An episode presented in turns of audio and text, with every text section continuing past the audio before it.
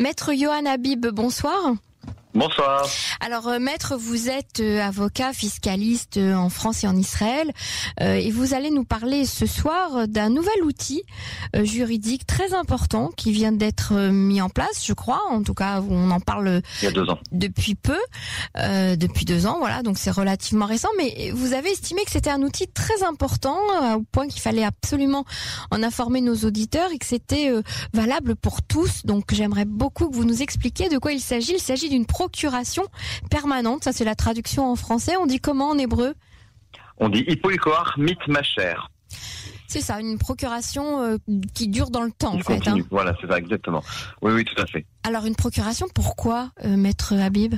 Alors, euh, on sait que quand on arrive à un certain âge, il peut arriver, dans, dans certains cas, de, de d'avoir euh, des pertes de mémoire, euh, des pertes de, de conscience, de d'être malheureusement euh, l'âge fait que bah, parfois on, on arrive dans un temps où on n'est pas capable de de décider de, de, de ce que l'on souhaite pour soi, euh, non seulement pour son, son, son, corps, mais également pour son patrimoine et également pour sa, sa volonté, ses, ses, ses volontés personnelles.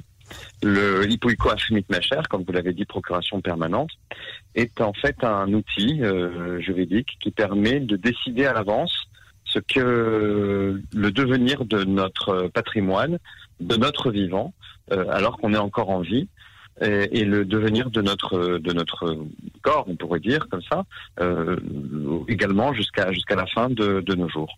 Alors c'est quoi la différence avec un testament, par exemple?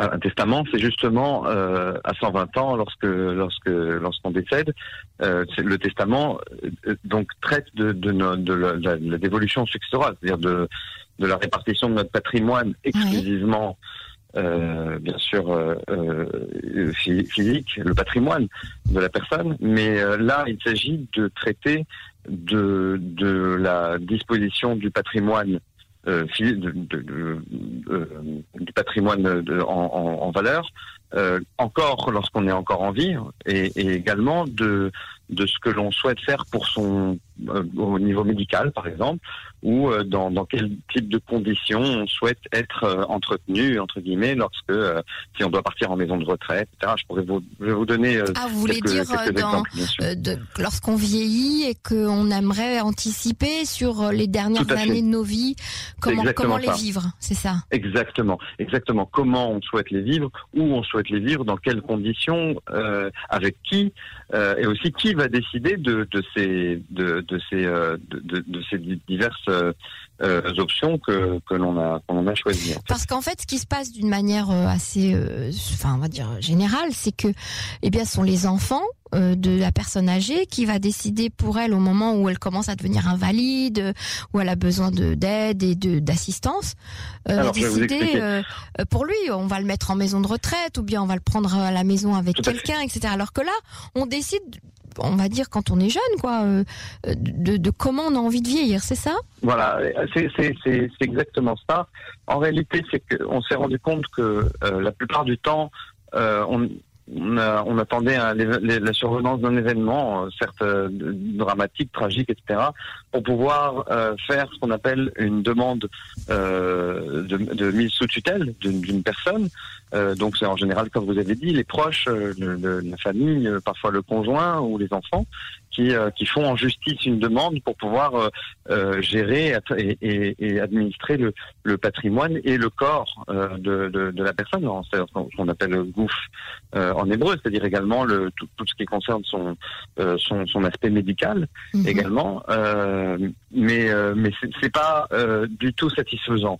Pourquoi? Parce qu'on agit dans l'urgence et qu'on ne sait pas forcément non plus si ça correspond aux, aux volontés euh, de, de, la personne en question qui, qui doit être protégée. -hmm. euh, là, en l'occurrence, l'avantage de, cette, euh, de, de, cet outil, c'est qu'on va pouvoir soi-même décider à l'avance euh, de tout ce qu'il va y avoir après, au moment où on n'est plus en, en, en, possibilité de le faire, et surtout de qui va pouvoir dé, décider euh, pour, pour, moi et, et, de ce que je souhaiterais, et quelles sont les décisions importantes qui, qui doivent être prises pour, pour ce qui me concerne euh, après.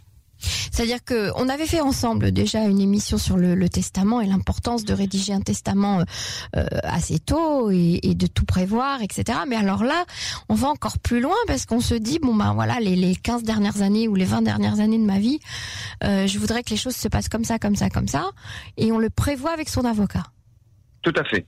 Alors, euh, c'est pas tous les avocats en plus qui peuvent le faire. Il faut avoir une certaine euh, attestation. Il faut avoir suivi une, une, une formation qu'on a suivi dans, dans, mon cabinet, euh, afin de pouvoir euh, justement poser les bonnes questions. Il y a une, une procédure extrêmement précise à suivre que je pourrais vous décrire quand, quand, quand, vous, vous l'aurez. Oui, oui, absolument. Allez-y, décrivez-nous, c'est important. Alors, c'est très important. Donc, on, on, reçoit les clients une première fois et on leur pose euh, énormément de questions sur trois domaines en réalité. D'abord leur domaine patrimonial, c'est-à-dire leurs biens, mobilier, immobilier. Mhm. Qu'est-ce que qu'est-ce qu'ils souhaitent euh, en faire euh, au moment où ils sont plus en mesure de, de, de décider, c'est la première chose. Euh, deuxièmement, sur leur le plan personnel, c'est-à-dire s'ils souhaitent aller dans, dans une, par exemple, une maison de retraite, ça peut être une maison de retraite laïque, religieuse, avec tel type de euh, de, de rites. Enfin, il y a, y a, tout un tas de choses qui peuvent être prévues, bien sûr, à l'avance. Et au niveau euh, médical, c'est-à-dire euh, l'acharnement thérapeutique, pas d'acharnement, par exemple, ce sont des grandes décisions que qu'on peut prendre. Ou alors, après, on, on, doit rentrer évidemment dans, dans, des détails. Dans quelles conditions on souhaite arrêter ce, les traitements s'il y en a, mm-hmm. ou, ou, au niveau patrimonial, est-ce qu'on souhaite qu'il y ait, on souhaite vendre euh, son patrimoine pour pouvoir euh, euh, rester chez soi et, et, justement avoir de l'argent pour pouvoir avoir des personnes qui viennent s'occuper de soi à domicile. on, mhm. peut décider vraiment, on rentre dans des détails extrêmement précis.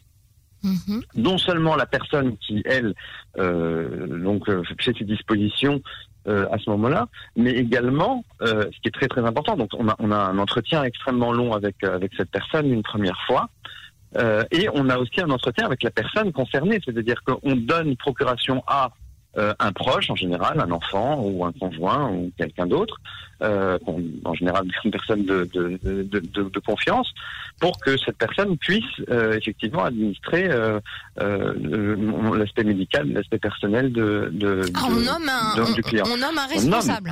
On nomme, un responsable et il faut mhm. qu'il accepte, bien sûr. Et donc on a un entretien également avec ce responsable en lui posant des questions extrêmement précises, à savoir si, par exemple, je donne un, un, exemple simple. On a dans, dans la famille quelqu'un qui est très religieux, donc le, le client est quelqu'un de très religieux. Par contre, la personne qui, doit administrer ne, l'est pas du tout. On va lui demander euh, est-ce que ça va être euh, euh, est-ce que ça va la choquer? Est-ce qu'elle va quand même accepter de, respecter les, volontés de, de, la personne, du, client ou mhm. pas? Mhm. On va voir s'il hésite ou pas. Si, en réalité, le, le le, processus se passe en deux temps. On, rencontre une première fois le client et la personne qui doit qui doit l'administrer de manière individuelle, séparée complètement. Le, rendez-vous est, est, exclusif de toute autre personne. Il faut vraiment pas qu'il y faut mhm. vraiment pas qu'il y ait le moindre risque d'influence sur euh, sur la personne. Mhm. Et puis euh, on, on, on, va remplir en, un, le questionnaire et on les revoit euh, quelques jours après. Euh, afin de voir s'ils sont encore d'accord avec tout ce qu'ils ont dit. Ça leur permet de, bien avoir réfléchi à tous, toutes les options qu'ils vont qu'ils vont prendre parce que en réalité ils découvrent ce questionnaire. Ils n'avaient pas forcément pensé la plupart du temps les, les clients nous disent ah oui moi j'avais pas forcément pensé à ça effectivement c'était important vous avez raison. mhm, mhm. et donc ils, ils, répondent un petit peu comme on dit euh, du tac au tac et c'est pas forcément leur euh, leur volonté. Et après la fois d'après ils reviennent ils disent ah, bon j'ai réfléchi ça cet aspect je souhaiterais que ce soit comme ci ou comme cela. Ça c'est c'est pas mal. Donc ça ça permet vraiment de, de laisser le temps aux clients de réfléchir. C'est la mhm. première chose. Deuxième chose qui est importante aussi c'est que la personne aussi qui, qui, qui, qui, va devenir responsable prend aussi conscience de, de cette, euh, de cette responsabilité. De, cette, bien sûr, bah oui, bien, entendu. Mhm. Et alors après, euh, euh, il peut il peut refuser finalement. Ça, ça m'est déjà arrivé. On a déjà eu quelqu'un qui dit oh, super, bien sûr, pas de problème évidemment. Et après, qui s'est rendu compte que non, c'était trop lourd pour lui, donc on a mhm. dû recommencer le processus avec euh, avec quelqu'un d'autre. Euh, et le, une fois qu'on a rempli le questionnaire qu'ils l'ont signé en ligne, et, etc. Nous, nous on le, on le poste, ce qu'on appelle apotropos c'est-à-dire le tuteur général, mhm. euh, qui, euh, qui va l'enregistrer dans les. Alors là, ça prend un peu de temps. C'est un processus qui prend euh, environ trois mois, mais il va vérifier un certain nombre de choses. Euh, là, un autre aspect qui est important, que je veux dire, c'est qu'on n'est pas obligé de choisir une seule personne. On peut choisir une personne Ah oui. pour l'aspect médical, par exemple, et une personne pour l'aspect Mhm. patrimonial. Mhm. Euh, on peut décider que toutes ces personnes doivent être d'accord à 100%, ou alors euh, que euh, il faudra la majorité, ou enfin, on peut décider de tout. C'est c'est- c'est ça qui est fantastique, c'est que chaque détail euh, peut être euh, décidé par la personne avant. avant qu'il lui arrive bien sûr quelque chose, s'il lui arrive quelque chose, c'est pas, Mhm. c'est pas obligatoire bien Mhm. entendu. Bah, la façon que vous avez de nous présenter cet outil, ça me ça me donne à penser que il y a deux avantages. Le premier, c'est que on, on va vraiment vivre nos dernières années de vie comme on le souhaite déjà, et ça c'est formidable. On sera pas à la merci euh, d'un fils, d'un gendre euh, ou d'un conjoint, etc. Et deuxièmement, euh, on, on, on est libre. Il y a une espèce de, de, de liberté qui est donnée à l'individu de choisir pour lui-même.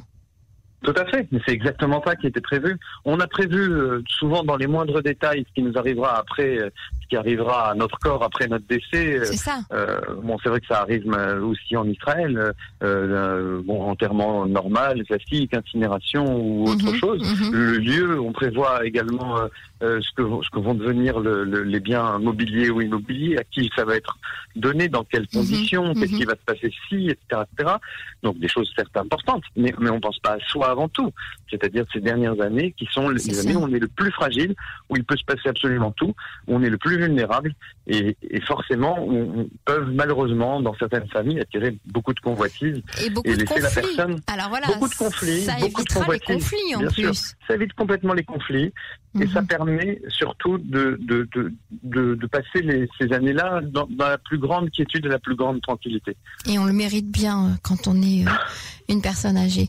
Euh, c'est formidable. Alors on va rappeler à nos auditeurs donc que cette, euh, cet outil s'appelle une procuration permanente et que c'est pas tous les avocats qui peuvent la faire, mais certains cabinets. euh, que c'est un outil israélien. hein, ça, ça existe Tout en fait. France, ça existe pas en France, je pense pas. Ça existe aussi en France, euh, je crois, mais euh, pour juste un, un aspect par rapport à ce que vous dites, c'est quand même réservé à des personnes qui habitent en Israël. On peut C'est ça. pas le faire Voilà. pour, pour des personnes qui habitent en dehors de l'Est- de- d'Israël. Et la personne responsable, en général, peut habiter en dehors d'Israël, mais il faut avouer que c'est pas vraiment simple. conseillé parce que c'est Ouais. compliqué avec la langue. euh, Ça etc. coûte cher, maître Habib, de, de, de réaliser un, un tel document? Bah, telle- Ça coûte, oui, ça coûte 4000 shekels. Voilà, mais c'est C'est important de le dire. Comme Oui. ça, euh, nos auditeurs ne se feront pas euh, avoir par euh, n'importe qui et euh, ils seront avertis, en tout cas, du coût de cette procédure juridique. Je vous remercie beaucoup, maître Johan Habib. Je C'est moi qui vous remercie. vous êtes avocat fiscaliste en Israël et, et merci parce que c'est une information très importante pour, pour nos auditeurs. À bientôt. À bientôt, au revoir. Au revoir.